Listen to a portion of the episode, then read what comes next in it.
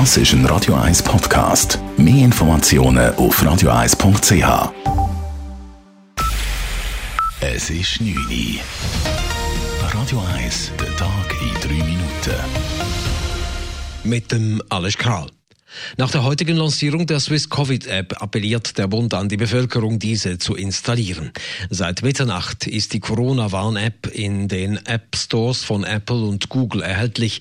Es sei extrem wichtig, dass so viele Menschen wie möglich diese App nun installieren und mittels Bluetooth aktivieren, sagt Sangil Kim, Leiter der Abteilung Digitale Transformation beim BAG. Bitte laden Sie die App herunter. Sie tut Ihnen nicht weh. Sie hilft nur Ihnen und vor allen Dingen auch uns als Gesellschaft. Es ist ein Appell auch an die Solidarität.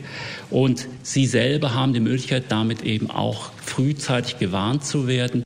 Die Nutzung der App ist freiwillig und dient dazu, Infektionsketten zu stoppen. Allerdings sind etwa 20 Prozent der Smartphone-Nutzer in der Schweiz ausgeschlossen. Die App benötigt die neuesten Versionen der Software. Besitzer von älteren Android- und Apple-Modellen können die App nicht herunterladen. Die Corona-Infektionen steigen in der Schweiz weiter an, bislang aber immer noch auf tiefem Niveau.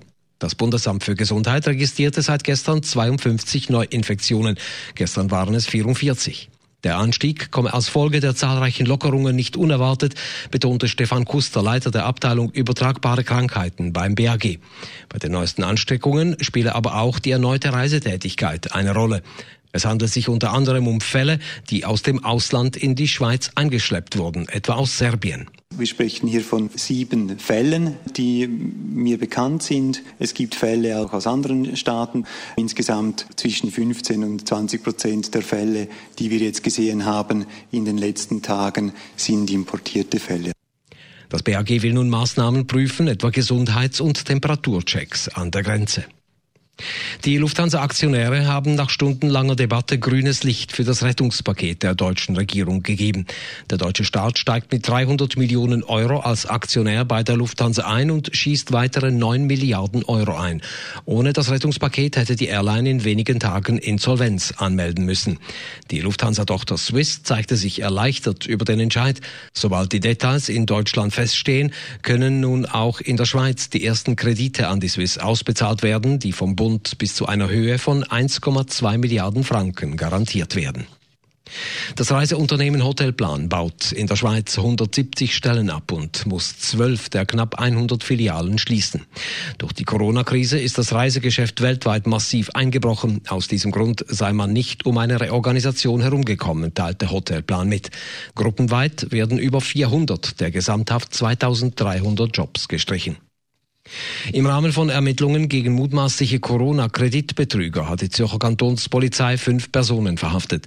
Sie sollen bei verschiedenen Banken mit unwahren Angaben Covid-Kredite in der Höhe von mehreren hunderttausend Franken ergaunert haben. Die vier Männer und eine Frau im Alter von 21 bis 52 Jahren aus dem Kosovo und der Schweiz sind in einer koordinierten Aktion in den Kantonen Aargau, Zug und Zürich verhaftet worden. Radio 1 Wetter. In der Nacht ist es zuerst meistens klar, gegen den Morgen kommen dann aber Wolken auf und das Regenrisiko steigt an.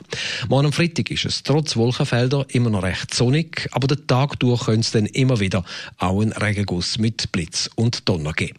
Temperatur am frühen Morgen um 14 bis 16 Grad, am Nachmittag bis 28 Grad. Das war der Tag in drei Minuten. Non-Stop-Musik auf Radio 1. Die besten Songs von allen Zeiten. Non-Stop.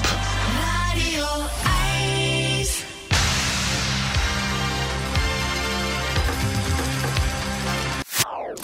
Das ist ein Radio 1 Podcast. Mehr Informationen auf radio1.ch.